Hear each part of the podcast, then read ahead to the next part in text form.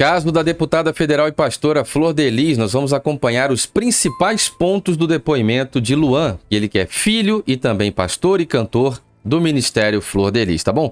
Deixa o seu like, o seu comentário, verifica a sua inscrição nesse canal. Eu sou o Diego Ganoli. Compartilhe nos grupos do WhatsApp, Facebook. Verifica aí se você já segue nas nossas redes sociais, todas elas Diego Ganoli. Bom, esse é um dos depoimentos mais mais trágicos, mais polêmicos, com mais intensidade e sentimento que se teve naquela audiência onde nós estávamos presentes na, em Niterói, no Rio de Janeiro. Então, trago relatos que aconteceram diante dos nossos olhos, preste muita atenção. Luan foi o último a ser ouvido. Ele pediu para que todos se retirassem do plenário, e assim como algumas outras testemunhas, como Daniel e Misael. Luan chegou na família na época do começo, na favela do Jacarezinho, Há 12 anos, ele saiu da casa e formou a sua própria família. Questionado sobre as substâncias que colocavam na comida do pastor Anderson do Carmo, Luan comentou que Simone, uma víbora sarcástica, disse para ele na cozinha: Estou botando sim na comida dele, mas ele não perde a vida por nada. Nós vamos trocar algumas palavras muito pesadas, mas Vamos dar o mesmo sentido, tá bom? Todos sabiam da índole dela, mas como ela era muito juntinha com a flor, ela passava a mão na cabeça. Tudo que se falasse de Simone ou da facção de Flor de Lis, não acreditavam e era a nossa palavra contra a deles, disse o Luan. Por que Simone faz isso? Porque Anderson fica me olhando de noite no quarto, foi o que a Simone disse. Luan disse, abre aspas, se o senhor me perguntar se Anderson fez alguma coisa com ela, eu nunca vi. O Luan disse para o promotor, durante a audiência. Sobre a relação de Anderson com Simone, Luan disse que só soube após a execução do pastor Anderson. Ficou estarrecido, chocado, não sabia. Depois que Simone falou com Flor sobre o Anderson, essas visitas à noite, ficar olhando Simone dormir durante a noite, Flor Delis disse: então, manda tirar a vida dele, apagar ele. Manda alguém fazer, já que você não tem coragem. Pede para Marzi que ela vai fazer.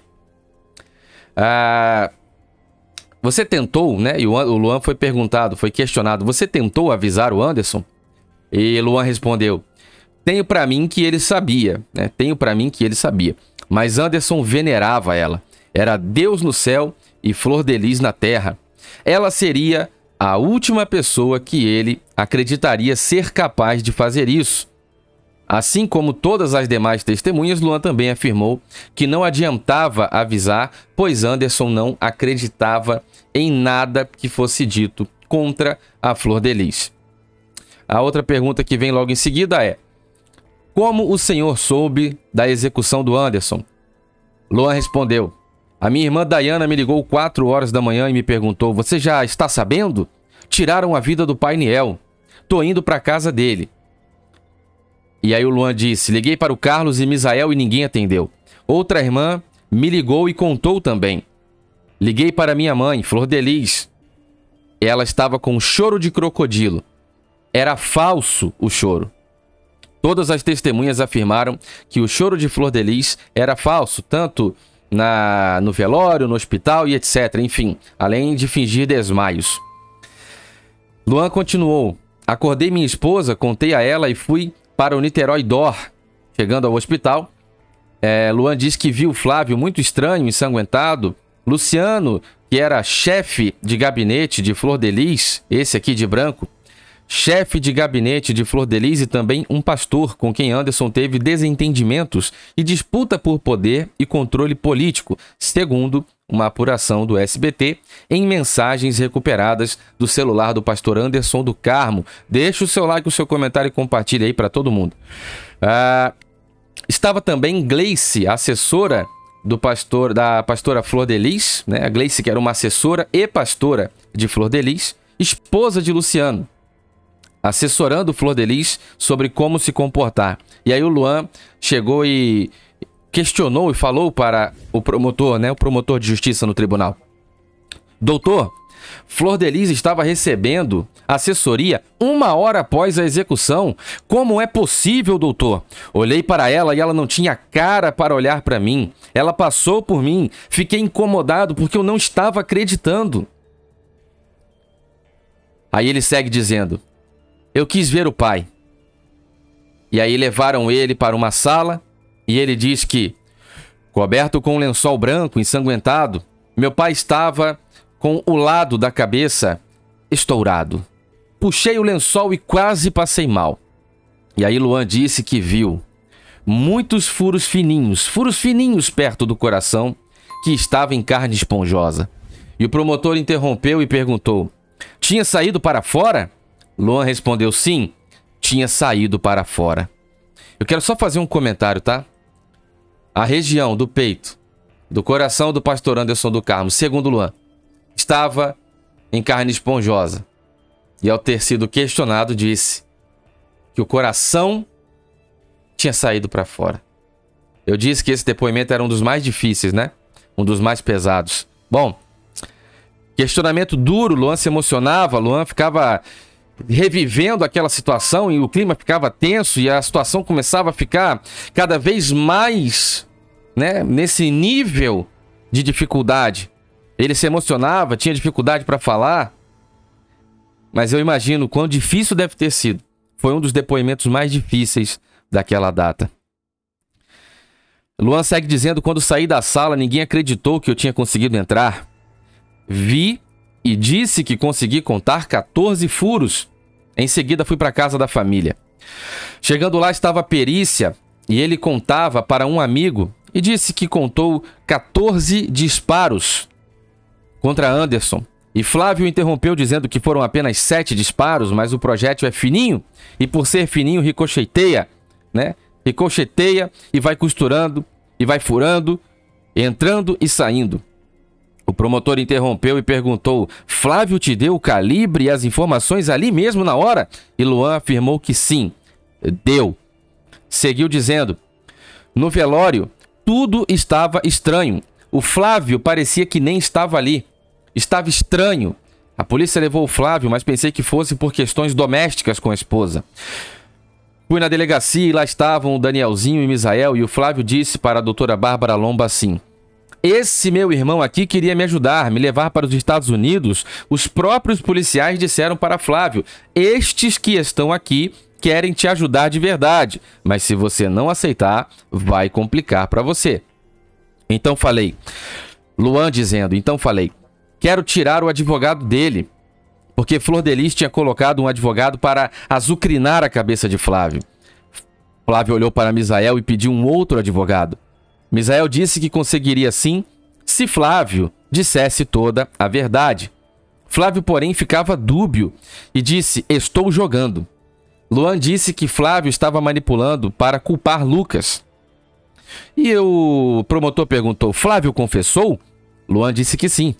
Confessou, chorou e pediu perdão. Mas a cada segundo, a cada segundo, ele mudava de opinião. Parecia que tinha um, um, espírito entrando e saindo o tempo inteiro. E Luan várias vezes se reportou de maneira muito religiosa. E ele segue dizendo: Saí do velório e fui para a casa da minha mãe. No dia do velório, minha mãe Flor Delis trocou de roupa três vezes. E ele segue dizendo: Três vezes, doutor. Se isso acontecesse com alguém da sua família, você teria forças para se vestir? Doutor, ela trocou de roupa três vezes. O Luan ficava indignado, ficava emocionado. Dava para perceber que ele estava revivendo aquelas emoções. Foi um dos depoimentos mais difíceis daquela data. Era realmente muito sentimento e muita emoção nas palavras do Luan. Cheguei em casa, entrei no quarto do meu pai e minha mãe, Anderson e Flor Delis. Ela estava sentada na cama e parecia drogada. Quando eu sentei no final da cama, disse: Estou a mil por hora. Ela olhou para mim no fundo dos meus olhos e disse: Acabou! Vida nova! Acabou! Vida nova! Rayane também estava na cama chorando e Flor disse: Tá chorando por quê?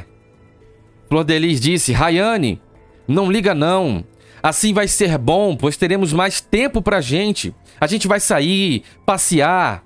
Enquanto isso, Simone, a Simone, Simone, que você sabe que a gente fez uma live lá de Niterói do fórum, colocando aí um novo depoimento, colocando a Simone aí. Você sabe, você acompanhou aqui pelo canal. Isso virou matéria lá em Brasília. Enquanto isso, Simone chegou e disse: Mãe, a sua unha está marcada para amanhã. De repente entra o Adriano totalmente transtornado com a mochila marrom de meu pai, falando com a Flor, já mandando nela e disse: Mãe, cadê o telefone do meu pai? Ela disse: Eu acho que está com Buba. Rayane chorando ligou para Buba, pediu o telefone. Buba chegou com o telefone bem rápido. Adriano, como se tivesse tomado o lugar de Anderson, disse: Quem vai ver o telefone primeiro sou eu, mandando de novo. E Flor Delis disse: Então só apaga o que tem lá. Marcela, esposa de Adriano, disse: Flor, se eu fosse você, não apagava, não. Porque se você apagar, eles têm como saber que você apagou. Flor abaixou a cabeça e disse: É coerente. Vale lembrar que quando Buba chegou, Adriano olhou para ele de cima a baixo. Para Buba. E Buba estava com um anel de ouro branco ou prata cravejado de brilhante que era do meu pai, o Anderson do Carmo, disse o Luan. Aí ela, Flor de Lis, olhou para mim e perguntou: Você veste quanto? Eu disse o mesmo que meu pai. Ela perguntou: Os ternos dele também dão em você? Aí eu pensei: Meu Deus! Meu Deus, o corpo nem esfriou. E ela já tá querendo dar tudo que era dele.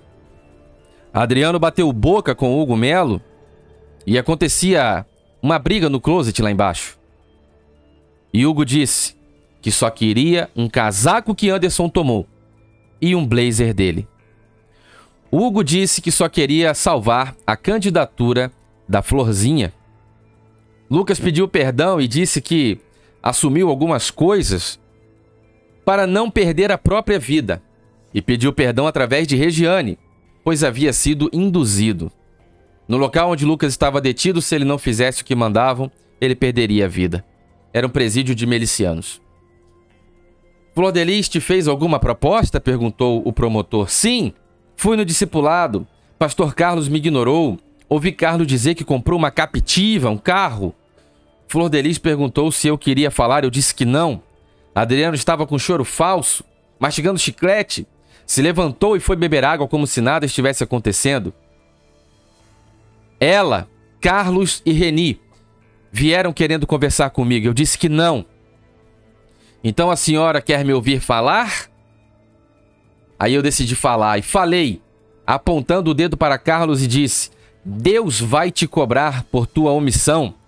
E Flodeliz abaixou a cabeça e eu disse: Não abaixe a cabeça, me encare, me olhe nos olhos. Flodeliz disse com lágrimas de crocodilo que eu tinha que ir para os Estados Unidos. Nesse dia, o senhor já tinha prestado depoimento? perguntou o promotor. E Luan respondeu: Não. Então eu olhei para ela e disse: É sério mesmo? É sério que a senhora está dizendo isso? A senhora nunca quis que eu fosse.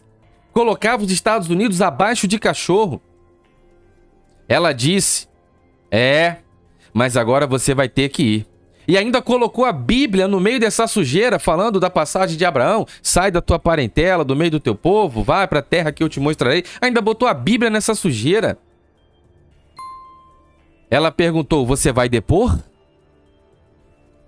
Eu queria ir para os Estados Unidos para fazer o tratamento do meu filho. Meus pais nunca ligaram para o meu filho. Só queriam usar ele porque ele era autista.